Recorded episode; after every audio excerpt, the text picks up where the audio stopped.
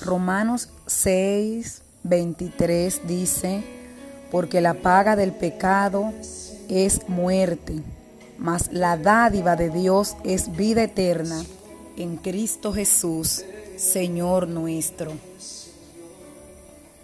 Bendiciones de parte de Dios. En esta oportunidad voy a estar comentando un poco sobre este versículo de Romanos 6, versículo 23, donde dice que el pago por el pecado es la muerte, porque la paga del pecado es muerte. En estos días yo reflexionaba y decía, con razón, eh, Dios está castigando por un lado a la humanidad y lo está haciendo con la salud, con una de las cosas que más nos importan y más no, nos preocupan, que es nuestra salud. Eh, la mayoría de las personas no le importa quizás ni siquiera tener eh, una casa. Lo importante es su salud. Y hoy vemos cómo nuestra salud está siendo amenazada por un virus. Y podemos reflexionar en cuanto a eso y ponernos a pensar qué lección el Señor nos quiere dar a nosotros con este problema. Y vemos la maldad del hombre hoy en día, cómo está. Todo lo que el hombre ha hecho o está haciendo en contra de la creación de Dios. Con razón, si usted se pone a pensar con razón, Dios tenía ya que hacer algo para que el hombre se detuviera. Y este versículo llegó a mi mente porque la Biblia es clara. O sea que esto que está pasando no debe ser sorpresa para nadie, porque la Biblia dice en Romanos, porque la paga del pecado es muerte, es muerte. La consecuencia del pecado es muerte, tanto espiritual como carnal.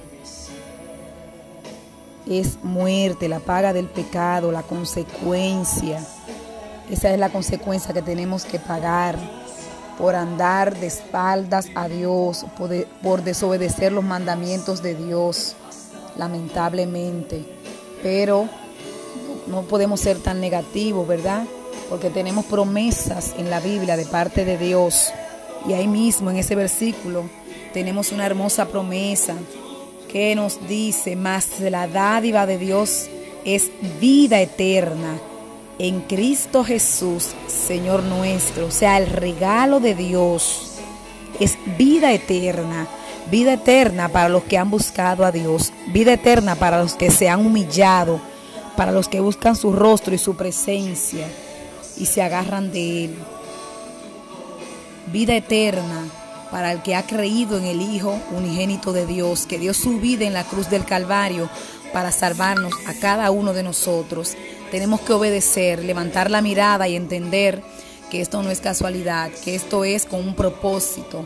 El propósito es que tú y yo nos levantemos en el nombre de Jesús a orar, a buscar su rostro, a buscar su presencia, a predicar su palabra, a tener amor los unos con los otros, a hacer un cambio en nuestras vidas.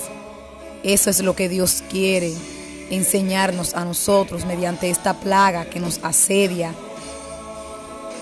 esta plaga que está mermando tantos seres humanos que en algún momento escucharon la palabra de Dios y no escucharon y hoy perdieron su vida.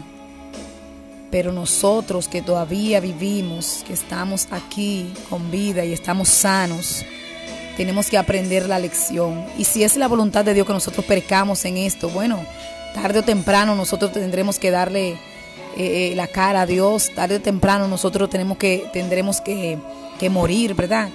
Pero siempre digo que hay una diferencia entre los que mueren con Él y los que mueren sin Él. Aquí tenemos una promesa de vida eterna, es un regalo de vida eterna, una esperanza hermosa que nos da esperanza, que nos da confianza en Dios. Que pase lo que pase con nosotros, nosotros entendamos que tenemos un Dios grande, y un Dios que no nos dejará solo, que aún en la dificultad, aún después de la muerte,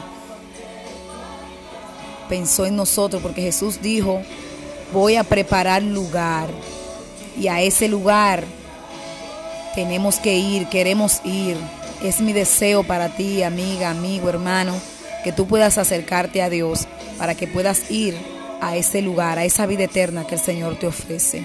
Dios te bendiga. Bendiciones.